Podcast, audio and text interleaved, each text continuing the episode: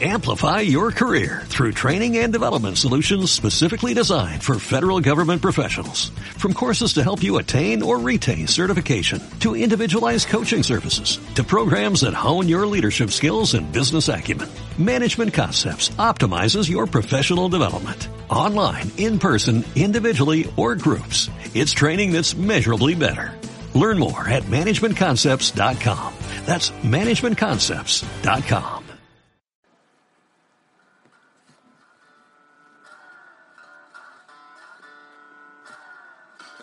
Hola de nuevo y bienvenidos al podcast número 5 del señor Ajenjo. En esta ocasión, primeramente, quisiera disculparme con todos ustedes debido a que por problemas de salud es que no pude llevar a cabo este podcast con anterioridad. Así también, bueno, hubo algunas actividades que su, su, servidor tuvo que realizar, como la participación en un podcast de mi amigo Roberto Palacios, él lo pueden seguir en Twitter con su nickname Rob Palacios G. Y a su podcast en el canal de Evox eh, lo pueden buscar como Divagando. En esa ocasión yo tuve la oportunidad y el placer de ser el padrino del podcast piloto.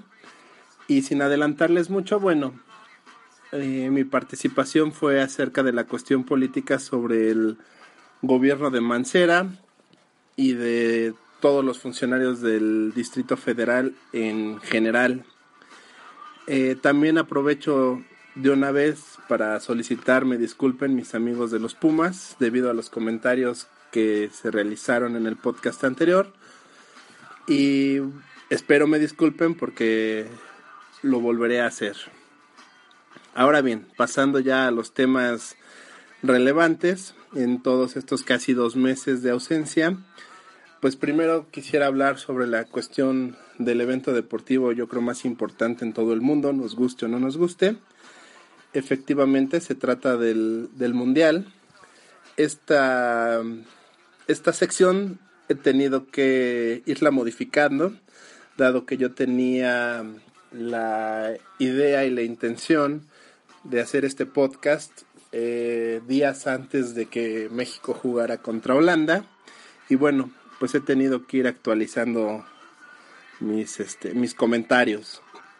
Primeramente, y hablando de una vez de la selección mexicana de fútbol, eh, quisiera mencionar que a título personal yo esperaba menos de esta selección desde que recuerdo, desde que he visto jugar a México ya con cierta conciencia.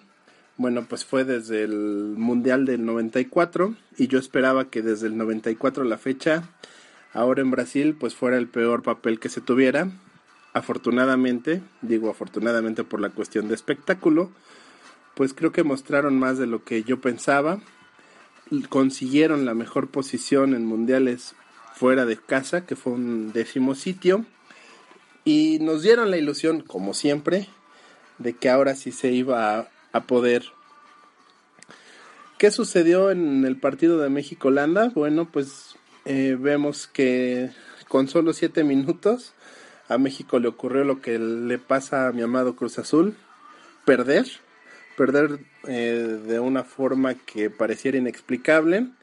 Yo quiero concluir de que se debió al cansancio en los jugadores de México, Además de haber perdido ya la parte ofensiva cuando se sale Giovanni Dos Santos, eh, desde ahí México empieza a flaquear y luego sacan a Oribe Peralta y bueno, se queda únicamente el Chicharito que pues él solo no pudo hacer más nada.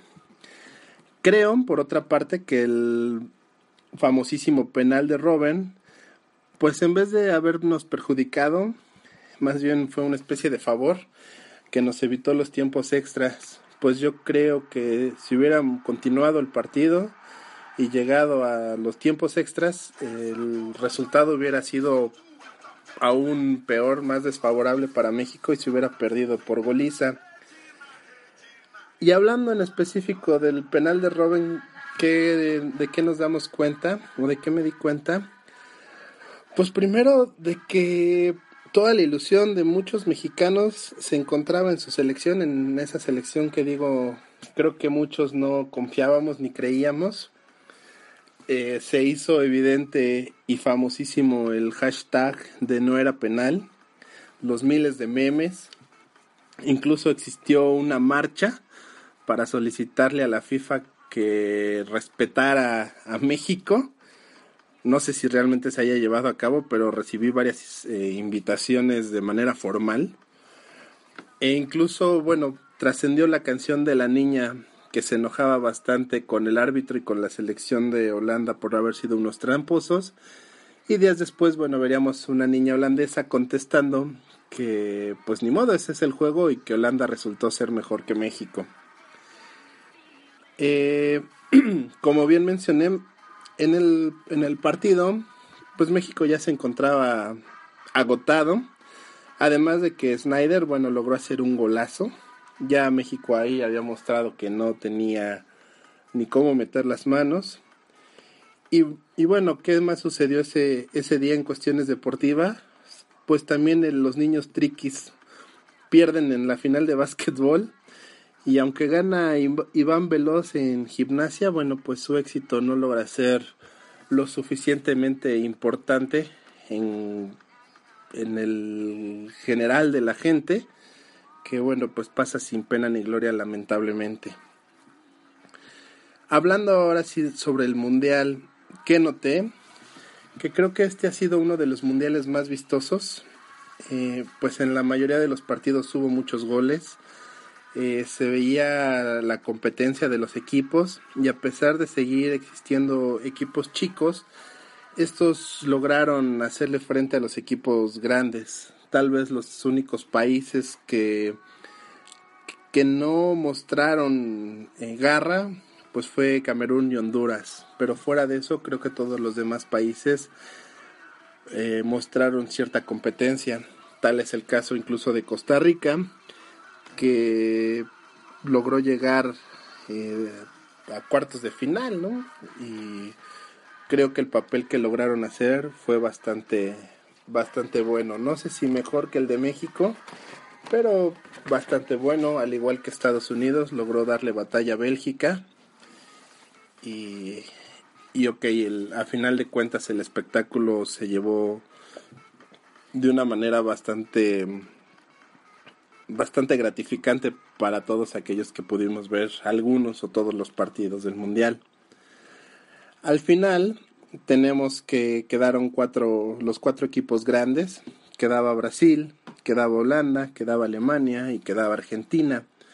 Pero qué notábamos en esos en esos este equipos.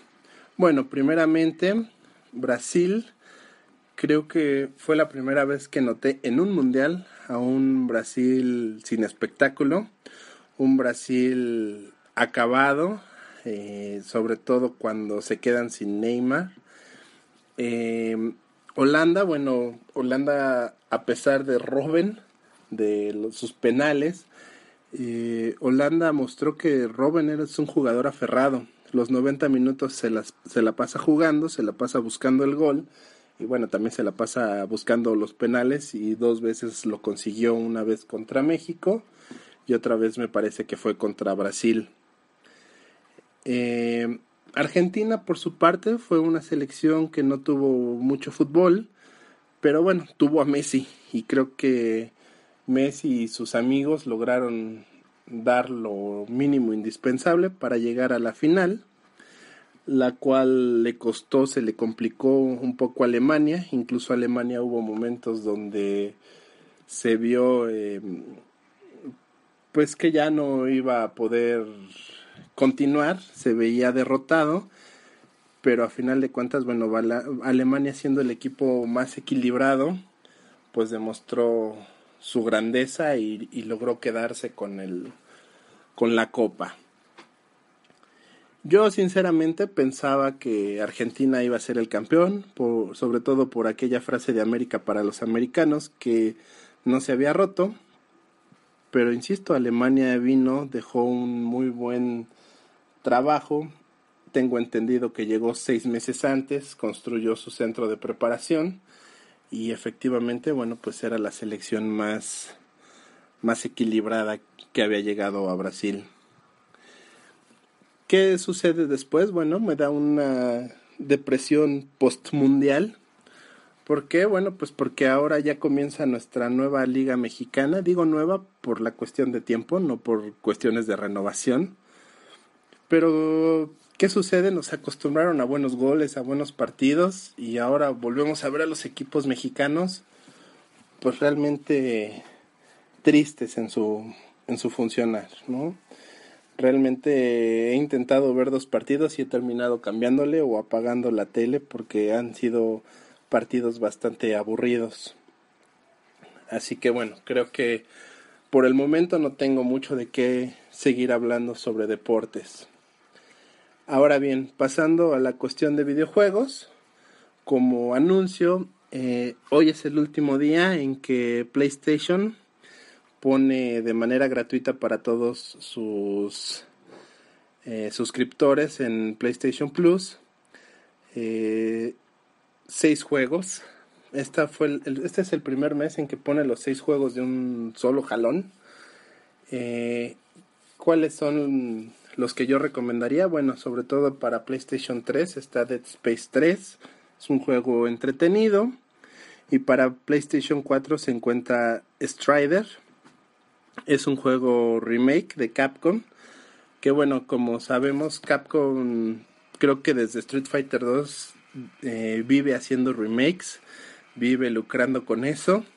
Tenemos el caso, por ejemplo, como mencionaba, de Street Fighter 2, al cual luego lo convirtió en remix. Luego se le ocurrió ponerle Super, luego X, luego Turbo, y lo único que iba haciendo pues era ponerle o nuevos poderes a sus personajes o cambiar un poco los escenarios o cambiar los colores o hacerlo más rápido, etcétera, etcétera. Vemos que esa fórmula le, le resultó bastante bien a Capcom y bueno, por ejemplo tenemos el caso de Mega Man X que sale para Super NES y que lo hace remake para PSP y al parecer ahora lo va a volver a hacer otro nuevo remake para Vita. O el caso de Street Fighter 4 el cual pegó bastante y, después de no sé cuántos años, pero por lo menos unos cinco, vuelve a sacar una nueva versión de Street Fighter 4 que se llama Street Fighter 4 Ultra, del cual tengo entendido únicamente incluirá nuevos personajes. Insisto, el juego Strider, bueno, es un remake, es un remake de, de plataforma donde eres un ninja futurista el chiste del juego, bueno, pues es muy sencillo, ir avanzando, matando a todo aquel que se, o cortando en este caso, a todo aquel que se entrometa contigo. Y a lo mejor algunos recordaremos Strider, sobre todo por sus apariciones en Marvel contra Capcom. Era aquel ninja con espada, con una espada bastante extraña que creo que aventaba tigres, robots tigres, etcétera, etcétera. Eh, ya pasando a un análisis más de juegos y quitándonos de ese anuncio, eh, obviamente, bueno, por la cuestión mundialista, quisiera hablar de tres juegos de fútbol, dos los cuales realmente me decepcionaron y uno que, que bueno, pues ya fue como mi peor es nada. Primeramente, quisiera hablar sobre Pro Evolution Soccer 2014. Creo que este es el peor juego de soccer que he jugado en los últimos años. Creo que el último malo que había jugado era de NES, el de los supercampeones que tenía tres tiempos, nunca supe por qué. Pero bueno, después de ese juego de NES nunca había jugado algo tan malo como Pro Evolution 2014. ¿Por qué digo esto? Bueno, las gráficas que tiene serían dignas de un juego de PlayStation 2, de los primeros juegos que salieron para PlayStation 2. Los jugadores parece que tienen pintadas las camisetas, es algo así como si tuvieran un body paint. Eh, no puede ser posible que a estas alturas aún aparezcan pantallas negras con un recuadro en la esquina inferior que te diga cargando y aparte se tarde unos dos minutos en cargar el, el juego cada que pasa una jugada o cada que vas a, a cambiar de pantalla. Así también el juego eh, incluye unas actualizaciones pesadísimas. Yo dije, bueno, pues ¿cuál será la actualización? Y resulta que sus actualizaciones únicamente son de cambiar el color de los balones y de los zapatos. O sea, algo, una pérdida de tiempo bastante, bastante grande y bastante mala. Otra cosa en la cuestión de las elecciones, yo entiendo que deben de pagar regalías y demás, bueno, pero por lo menos intentas hacer una buena copia. En el caso de las elecciones, repito, pues mm, presentan uniformes que nada tienen que ver. Por ejemplo, Brasil eh, presenta un uniforme verde, que no sé de dónde se les ocurrió sacarlo, y un amarillo tipo American. Los nombres de los jugadores, por ejemplo, la cuestión, en la cuestión de México con Javier Hernández, pues nos salen nombres como Hernández o el portero Crotona, etcétera, etcétera. Entonces digo, bueno, ok, yo entiendo que se ten, que es, es, difícil pagar las regalías, pero insisto, pues por lo menos le echas ganas a un juego que durante toda su trayectoria en PlayStation 1 y PlayStation 2 había sido bastante bueno Incluso aún en PlayStation 3 lo había logrado. En su versión 2011, por ejemplo, fue bastante buena al, tener los comentarios de Luis García y de Martinoli. Aquí en 2014 los conserva, pero son eh, comentarios repetitivos, sin gracia. Realmente el juego es aburrido. La jugabilidad, por ejemplo, es mala, pues teniendo el caso de cuando pasas un balón cerca del jugador, el jugador ni siquiera se mueve, no hace por ir por él como nos habían acostumbrado en juegos anteriores o incluso en FIFA. Lo único rescatable del juego es que si su, su dificultad es mayor que en FIFA, te impone mayor reto independientemente a esta parte de la jugabilidad mala, pero la inteligencia artificial te requiere un, un reto bastante, bastante bueno. Digo, es creo que el único punto a rescatar de este juego. Eh, ¿Qué otro juego tenemos? Bueno, de FIFA 14 ya había hablado en su versión de PlayStation 4. Pero ¿qué ocurrió? Que ahora con la cuestión del Mundial hicieron una actualización donde se pusieron los 32 equipos que llegaron al Mundial con sus uniformes reales y se podía jugar incluso únicamente en un estadio, en el estadio Maracaná y en versión de versus. Entonces, bueno, nos daban o nos dieron la oportunidad de hacer nuestro mundial como se hacía antes en el Nintendo 64, que iba uno haciendo sus sus partidos los tenía que ir apuntando, sus eliminatorias en un cuaderno, dado que no puedes tú crear el torneo como tal, pero ya es un logro bastante bueno, un premio de consolación bastante bueno que por lo menos nos deje jugar con las selecciones y con los con las alineaciones, perdón, y con los uniformes reales de las selecciones en gráficas bastante respetables. Eh, por último, en esta cuestión de juegos de deportes, eh, llegó a mí la máxima desilusión eh, el juego es FIFA World Cup Brasil 2014.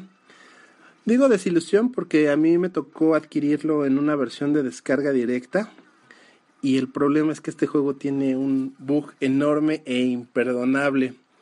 El bug consiste luego luego en el arranque del juego, ya que no siempre se puede iniciar, entonces el juego se encicla cuando tú lo prendes sale la pantalla de presentación y te puedes pasar ahí 15 minutos y nunca avanza. Eso es bastante traumático y tienes que estar reiniciando el juego hasta que le dé la gana entrar. Yo incluso entré a los foros de EA y en EA no saben qué hacer, reconocen que existe y te dicen, bueno, pues la única solución es de que tú lo estés reiniciando. Cosa que se me hace bastante mal en, en la parte de su quality assurance. No puede ser que, te estén dando un juego con tan mala calidad.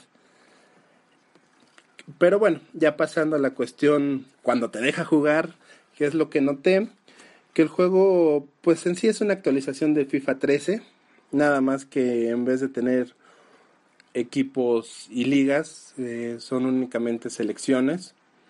El juego es entretenido, a secas, eh, gráficamente es bueno, pero pues se ve que, que en este caso EA no intentó nada nuevo.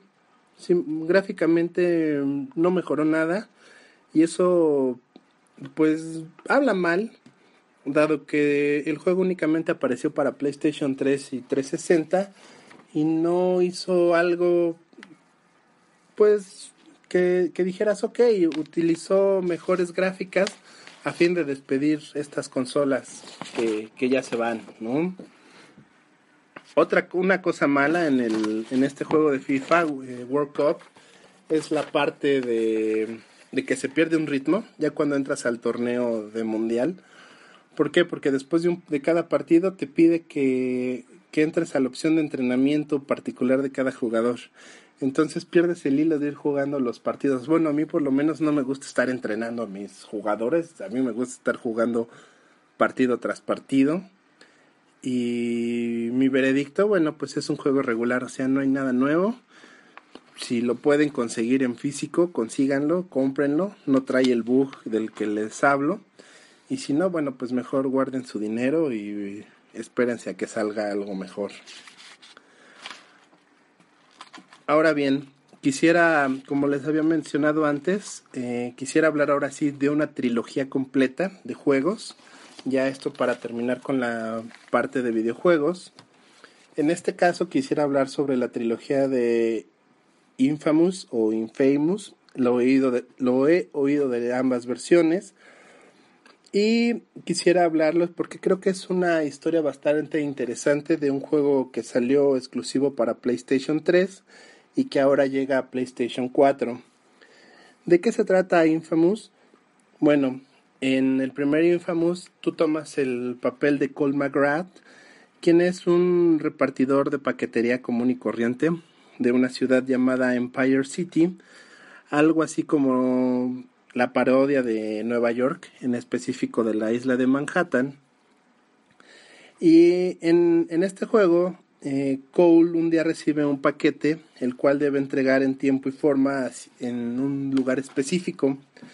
Una vez que él llega a ese lugar, resulta que el paquete es una bomba de energía, por así decirlo, que estalla y genera una zona cero.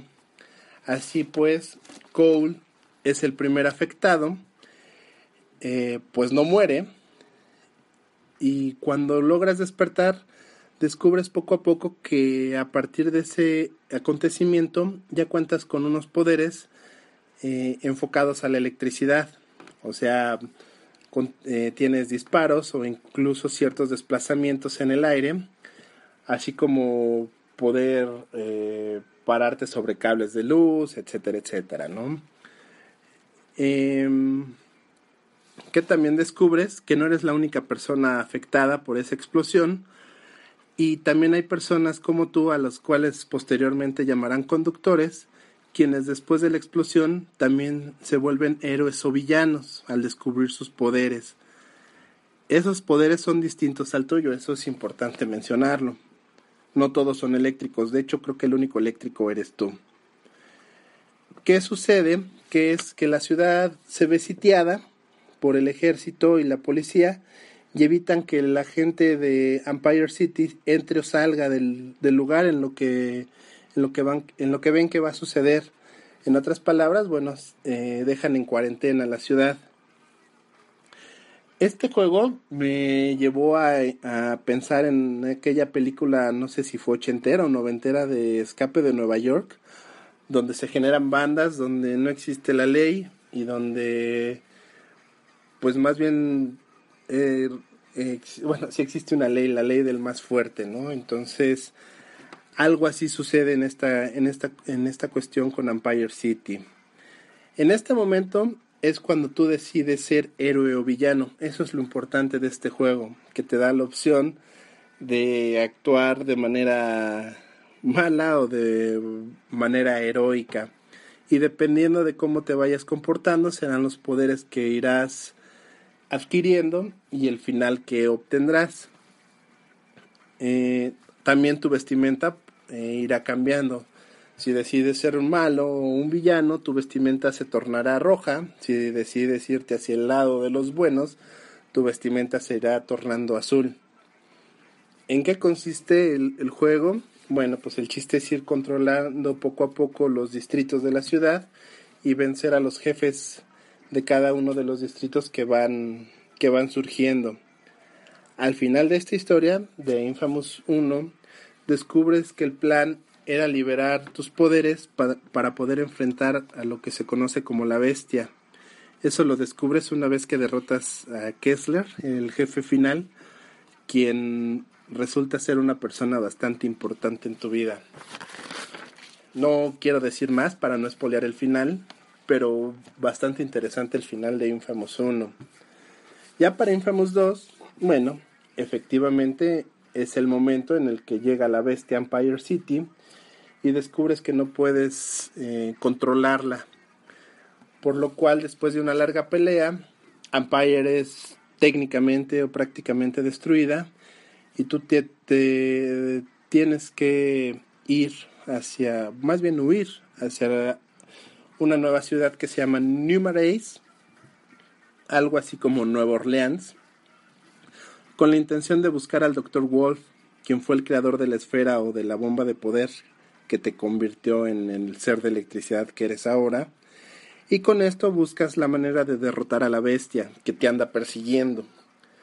Eh, ya que llegas a New Marais, descubres que esta ciudad está gobernada por Joseph Bertrand, quien es un alcalde que desea apresar a todos los conductores para evitar que el problema se haga más grande. Entonces, en este caso, bueno, pues otra vez tendrás la opción de ser bueno o malo y de ir liberando a los demás conductores o irlos sometiendo, así como de ir peleando contra el ejército y el mismo Joseph Bertrand. El juego en sí es más corto que en la primera parte y en el final, bueno, tú decidirás unirte o enfrentar a la bestia de acuerdo al camino que desees tomar. Si tú decides unirte a la bestia, eh, tendrás la opción de salvar a todos los conductores y, condenar a la humanidad. Sin embargo, si tú decides enfrentar a la bestia, bueno, pues la, la situación se vuelve contraria y salvas a la humanidad y condenarás a los conductores. Eh, ¿qué, noto ya del juego en sí? Que el, juego ya tiene mejores gráficas, ya usas un, un arma amplificadora de poderes, es una especie como de bastón con el cual podrás tener eh, enfrentamientos cuerpo a cuerpo, ya que en el primer Infamous si podías hacerlo, más bien todo el juego trataba de ir disparando desde lejos, algo así como lo que se conoce los juegos de disparos en tercera persona. Aquí ya es un juego que puede seguir utilizando disparos en tercera persona o bien utilizar el hack and slash, que son las peleas cuerpo a cuerpo. Eh, también en esta, mm, eh, en esta trilogía, por así decirlo, existió un DLC, eh, el cual fue interesante porque no necesitabas tener Infamous 2 para poderlo jugar. Este DLC fue especial para la cuestión de Halloween y el juego se llama Festival of Blood. Es un juego, una historia alterna, realmente nada tiene que ver con la historia de Infamous en general, dado que no hay una línea de tiempo pues ocurre también en New Marais y en este caso trata de una historia donde tu amigo Zeke se encuentra en un bar al que de repente llega una chica preguntando por ti, por Cole. En ese momento, Zeke cree que es el momento de presumir que te conoce y cuenta la historia sobre el festival de sangre en la cual tú y él estuvieron inmersos. El juego es corto, bueno, en sí por ser un DLC, así que si lo encuentras debe de estar costando unos 5 dólares o menos. El juego es sencillo, pues no necesitas incrementar tus poderes y de inmediato te vuelves vampiro al ser mordido por Bloody Mary, la reina de los vampiros. La historia también es muy sencilla, pues como bien debes imaginarte, se trata de derrotar a Bloody Mary antes de que amanezca. Con eso lograrás acabar con todos los vampiros y evitar que tú seas uno por la eternidad. Por último, eh, el juego Infamous Second Son aparece ya para la consola de PlayStation 4. ¿Y qué ocurre en este juego? Bueno, el, juego se lleva a cabo siete años después de lo que ocurrió en New donde se supone que, según la historia, Cole decidió salvar a la humanidad y condenar a los conductores, pero descubrieron que después de siete años no todos los conductores murieron, por lo cual se crea una, un departamento especial de protección unificada, conocido como DUP, el cual se dedicará a encarcelar a todos los conductores que, quedan, que quedaron vivos.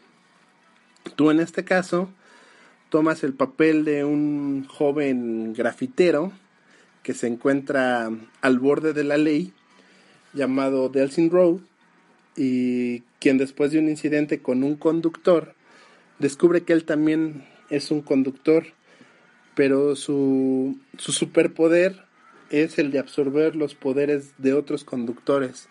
Algo así como lo que hace la joven Rogue de los X-Men o a la que también conocimos en las caricaturas como Titania. Nada más que en el caso de Rogue de los X-Men el poder es temporal y en este caso los poderes se te quedan para siempre. ¿Qué cosas interesantes tiene este juego? Bueno, primeramente algo que me llama la atención es que ahora sí se desarrolla en ciudades reales.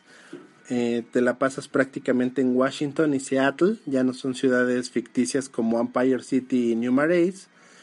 Eh, te obliga a utilizar el sensor, el pad sensor que trae el control de la PlayStation 4, lo cual se me hace un acierto porque es bastante intuitivo esa, esa nueva función. Obviamente las gráficas son mejoradas, ya te das cuenta que estás jugando con un juego de nueva generación y te permite tener hasta cuatro poderes distintos, o sea, puedes ir alternando tus poderes, lo cual se me hace bastante buenos.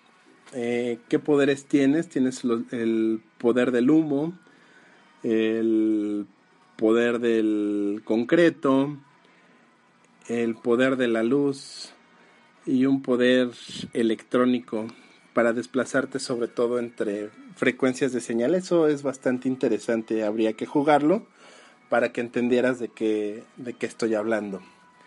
Ahora bien, mi veredicto final sobre la trilogía de Infamous, yo recomiendo que lo juegues. Eh, si tienes la oportunidad de tener un PlayStation 3, estaría bien que consiguieras Infamous 1 y después el Infamous 2, si en dado caso de que te, de, que te gustara el 1. Y si no, bueno, no hay problema. Si tienes una PlayStation 4, no hay problema con jugarse con Sound porque al ser una historia totalmente nueva, la misma te va explicando los hechos eh, anteriores que ocurrieron en, las versiones de Infamous 1 e Infamous 2. Em, eso sería todo por videojuegos. Y tenemos la cuestión ahora ya de series y películas.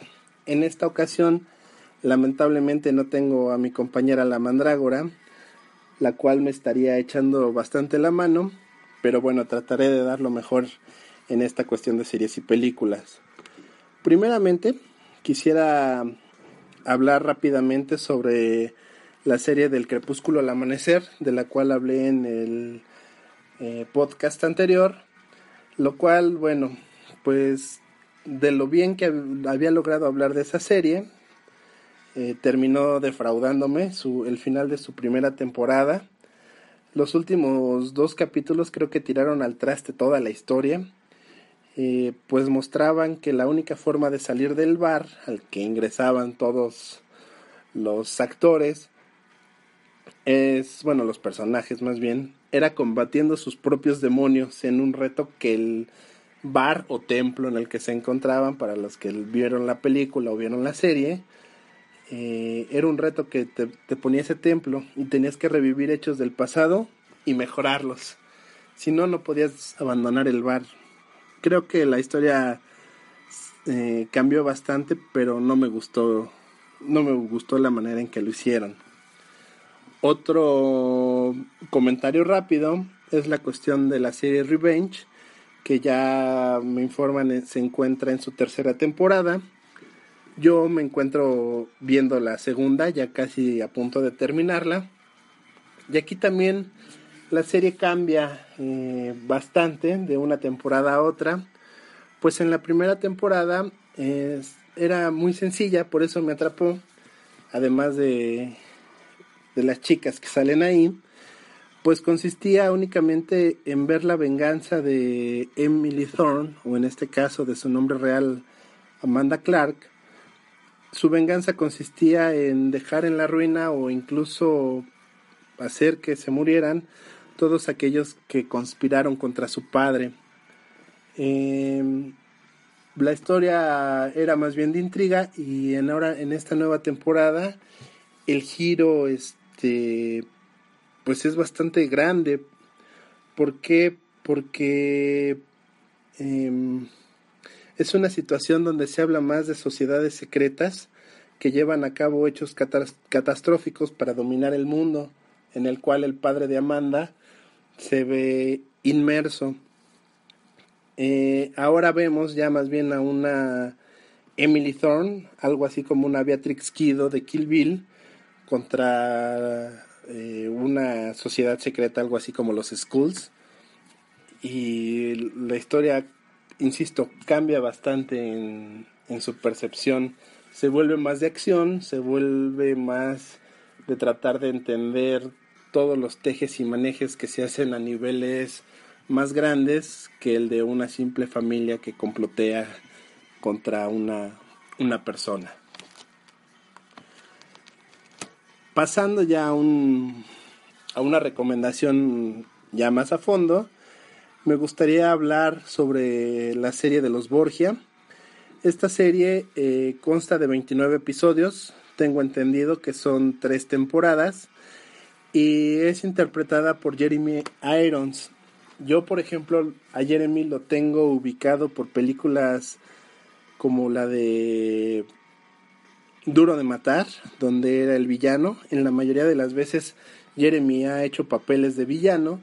Y bueno, pues yo lo tengo relacionado con esto y siempre espero que Jeremy eh, pues se enfrente, ¿no? Se agarre a patadas y caratazos y ahora verlo de del Papa Alejandro, bueno, pues me cuesta un poco de trabajo y me crea bastantes conflictos. Sin embargo, no debo de negar que Jeremy es un muy buen actor pero bueno, hablando ya más sobre, el, sobre esta serie, ¿de qué me doy cuenta? Bueno, pues que esta serie eh, se apega bastante a la vida de la familia Borgia. Desde el momento en que Rodrigo de Borgia eh, se postula como papa y, y se muestra en ello toda la red de artimañas y arreglos con las demás familias reconocidas de la época, como es el caso de los Medici, como es el caso de los Sforza, entre otros, e incluso hay momentos donde aparece Maquiavelo y sirve eh, de contraparte muchas veces en, la, en las decisiones que se toman de los Borgia con respecto a, a las demás familias, ¿no? Creo que la serie es bastante buena, se apega bastante, creo yo, incluso a la novela de Mario Puzo. No sé si los escritores eh, hayan tenido esa intención, pero para aquellos que hemos leído la obra de los Borgia de, de Mario Puzo, creo que este que tiene bastantes hechos que vienen incluidos en el libro. Algo que me gusta de esta serie es que no está tanto enfocada hacia únicamente Rodrigo de Borgia, sino más bien a tres eh, personajes principales, que son Lucrecia, César y Rodrigo. Vemos en la serie cómo se lleva a cabo la vida de estos tres personajes y cómo se van viendo inmersos en todos los hechos y acontecimientos que ellos mismos van, van creando. Ahora bien, dejando a un lado a los Borgia, eh, quisiera hablar de una película que a mí en lo general se me hizo bastante buena una película controversial, una película que me generaba bastante conflicto oírla ver, sobre todo por el actor principal, que es Joaquín Phoenix, una persona que desde que lo veo me, pues me cae mal, debo de reconocerlo. Sin embargo, reconozco que es un buen actor. Eh, la película se llama Hair. Es una película dirigida por Spike, Spike Jones. Y en esta película habla sobre Theodorine Tonkali, eh, interpretado por Joaquín Phoenix. Habla sobre un futuro cercano en la ciudad de Los Ángeles, donde Theodore, o Theo, como le llaman, es un escritor de cartas conmovedoras, algo así como un escritor de Santo Domingo, quien incluso es capaz de llevar eh, la relación de las personas a quienes eh, les da flojera pensar y escribir sus sentimientos. Entonces, en primero ese es un retrato bastante fuerte, donde vemos que cada vez hay más desapego de los intereses y los sentimientos de las personas y cómo es posible en, eh, ver que un tercero pueda llevar a cabo toda una, una relación entre madre e hijo, por ejemplo, o entre parejas. Y algo chistoso es que él escribe la carta, por ejemplo, de un hijo a su madre y luego la madre lo contrata para escribir una carta de la madre hacia el hijo. Eh, ¿Qué retrata esta película de Her? Pues retrata la vida de Teo, de, sí, de Teo, el cual es un tipo solitario, siempre vive tratando de tener lo último en tecnología y se ve intrigado un día por un nuevo sistema operativo que aparece, el cual es capaz de controlar desde la luz de la casa hasta su celular, por lo cual decide comprarlo. Este nuevo sistema operativo tiene la capacidad de aprendizaje y se maneja de forma oral. Así que Theo puede manejar eh, o puede escoger la voz del sistema mismo. Obviamente, al ser un ser solitario, Theo decide escoger la voz de Samantha, la cual es interpretada por Scarlett Johansson, quien poco a poco irá conociendo a Theo al grado de irlo enamorando. ¿Qué nos muestra esta película ya en sí en general? Pues la crítica a la tecnología, eh, el cómo los seres humanos poco a poco hemos evitado eh, realizar cualquier tipo de esfuerzo, hasta el mínimo esfuerzo incluso de relacionarse o de enamorarse, ¿no? Yo no yo o el o más bien el director plantea al mostrar un futuro no muy lejano que esta realidad está latente, está muy cerca.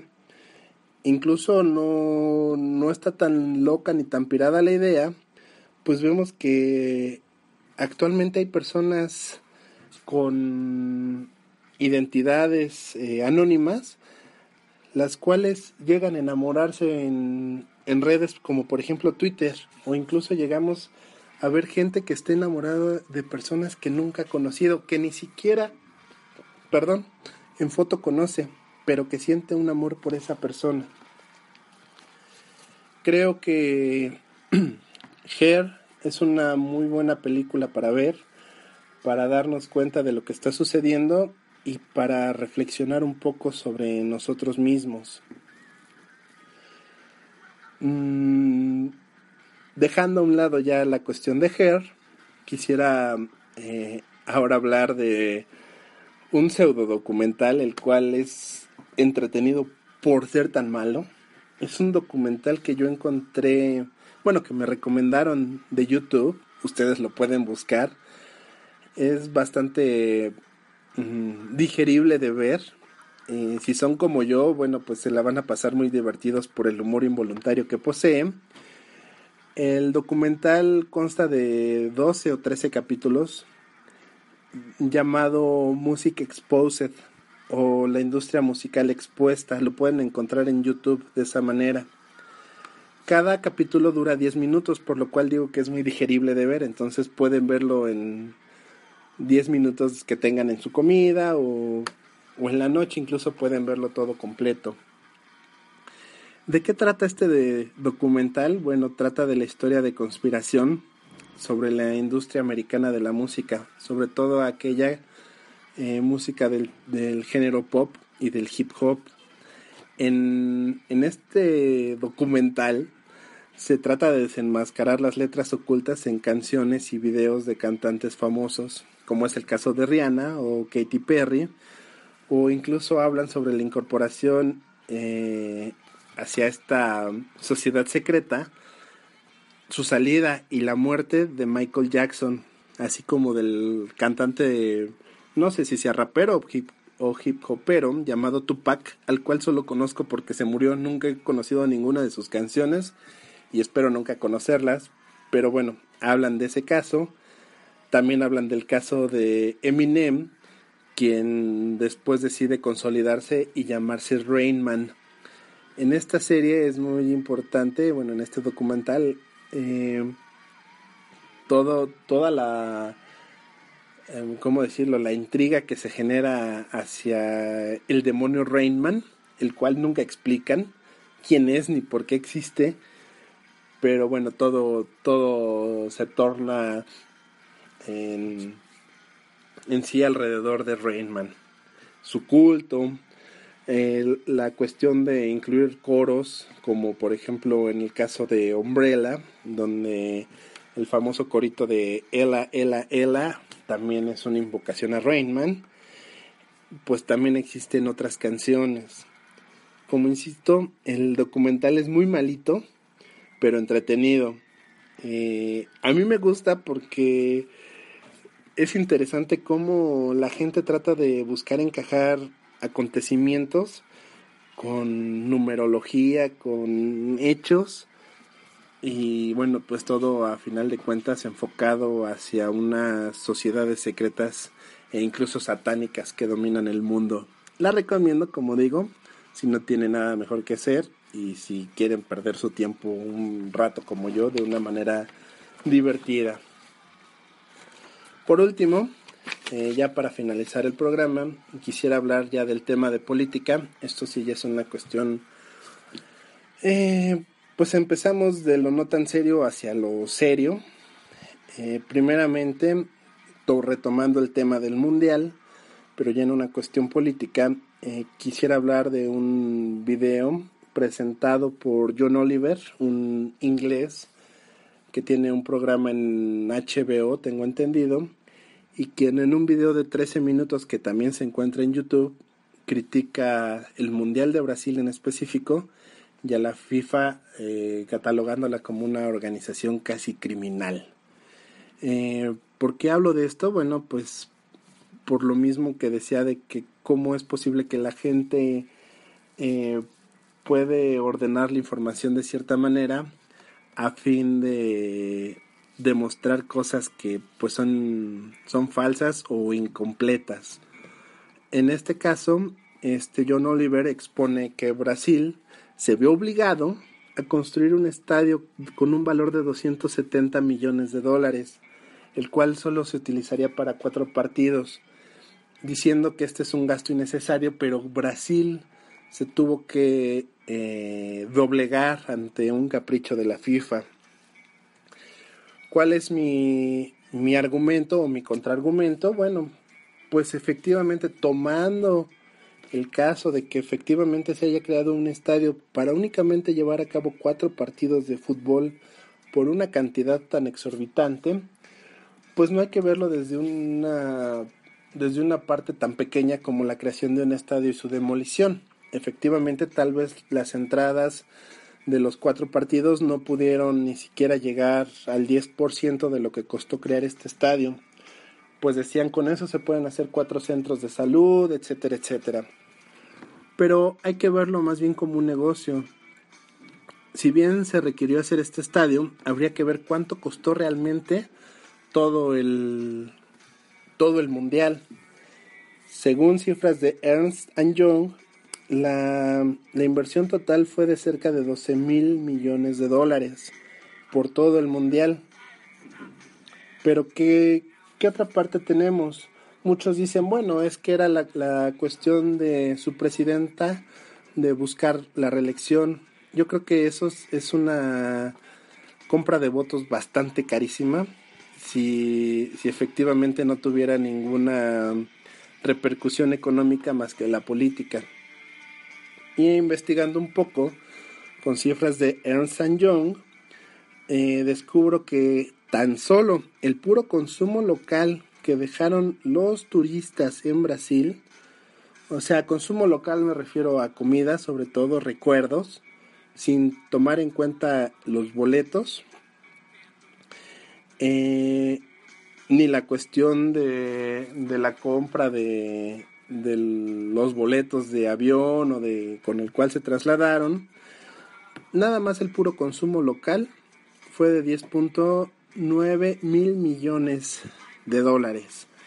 Algo muy cercano a la inversión total, todavía 2 millones abajo, más bien un millón abajo, pero simplemente eso se dio, insisto, únicamente con consumo de alimentos, de bebidas y de recuerdos. Ahora bien, también Ernst Young hizo un cálculo sobre el impacto de aquí a 2019 de haber generado una, una Copa Mundial en Brasil. ¿Por qué el impacto? Bueno, pues porque cuando se generan espectáculos o acontecimientos deportivos de este índole, eh, queda un impacto de atracción de inversiones.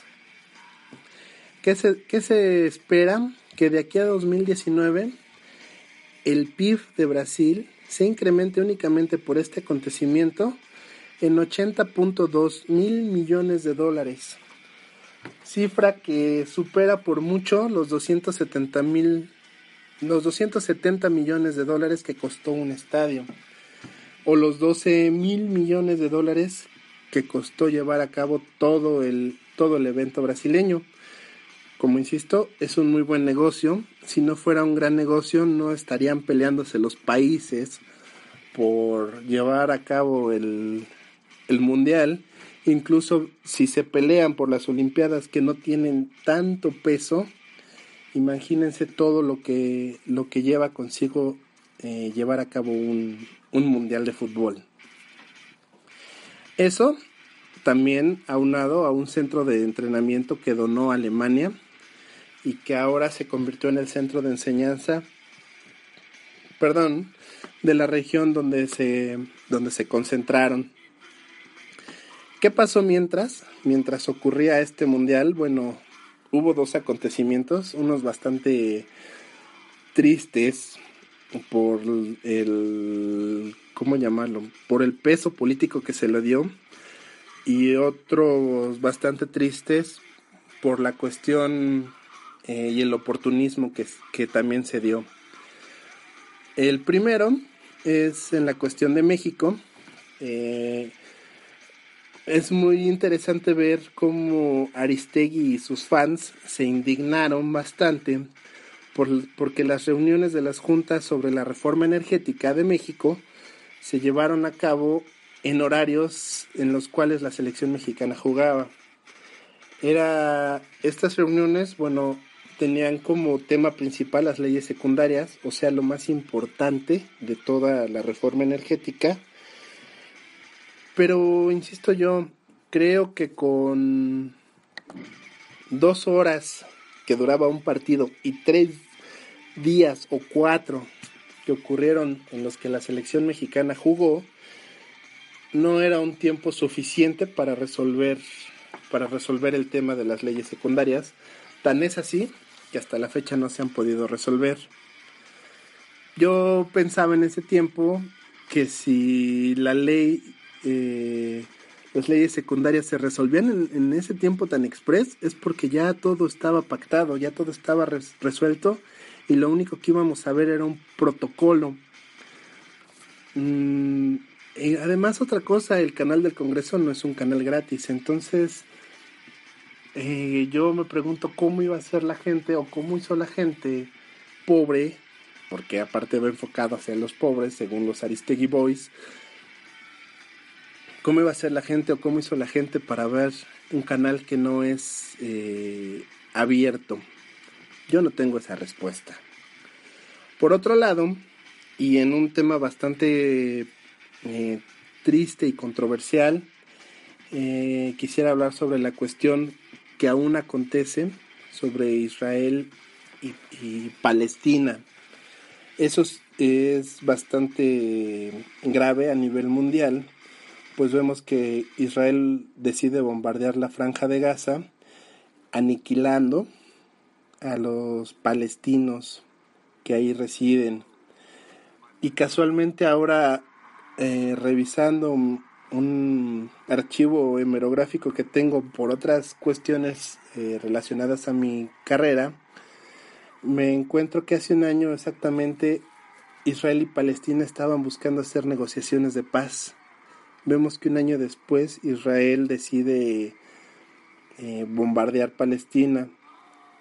¿Con qué finalidad? Bueno, pues con la de mostrar su poderío militar y al igual que Estados Unidos, primero bombardea, después debilita, para posteriormente entrar a la región, invadir y finalizar pidiendo perdón a Naciones Unidas.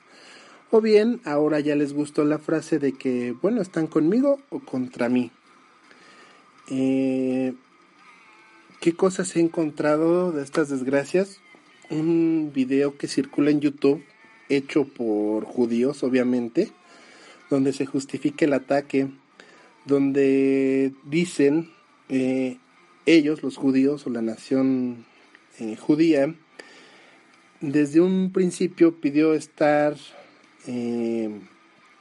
ahí en el territorio que, se les otorgó eh, de una manera pacífica, conviviendo con los palestinos, los cuales ni siquiera eran una nación, eran unos nómadas supuestamente. Pero como los palestinos son unas personas retrógradas, eh, y aparte atacaron a los pobres judíos, pues ellos no, no, tuvieron otra opción más que defenderse. ¿Cuál es la realidad con esta guerra eh, israelita-palestina o Israel o más bien judío eh, árabe? Pues es la, la cuestión desde la creación del Estado de Israel pues una vez que se acabó la Segunda Guerra Mundial, me quisiera ir hasta los años del 47 más o menos, eh, Inglaterra había quedado con, se había quedado con todos los judíos sobrevivientes de la, de la Segunda Guerra Mundial, pero nada tonto, eh, los mantenía en alta mar y no los dejaba tocar tierra. ¿Por qué? Bueno, pues porque si sabía que los que los judíos tocaban territorio inglés, se veía forzado a darles asilo político, por lo cual decidió mantenerlos en alta mar aproximadamente seis meses, tengo entendido. ¿Qué pasó? Bueno, pues que tuvo que presionar a Naciones Unidas junto con Estados Unidos en, buscarles una nación a los judíos, la famosa tierra que les correspondía, porque bueno, pues porque sabía que a final de cuentas los judíos son personas hasta nuestros días con un gran poder económico. Aquí viene algo interesante que tal vez muchos no sabían, es que entre las propuestas que tenía Naciones Unidas para territorio de los judíos se encontraban las tierras de Palestina y Chihuahua en el caso de México. Obviamente esas dos fueron las tierras eh, ¿cómo llamarlo?, finalistas, a las cuales, bueno, México inteligentemente se vio más hábil y logró convencer a todos de que la tierra que se le entregara fue una, fuera una porción de la tierra palestina, con eh, el argumento de que ahí se encontraba Jerusalén y que, bueno, pues de ahí partía la tierra prometida que desde años eh, remotos los, los, judíos han estado buscando. Eh, esto obviamente generó un descontento en el 47 con los estados árabes que se encontraban en la región y decidieron hacerle guerra a los judíos que recién llegaban al territorio palestino.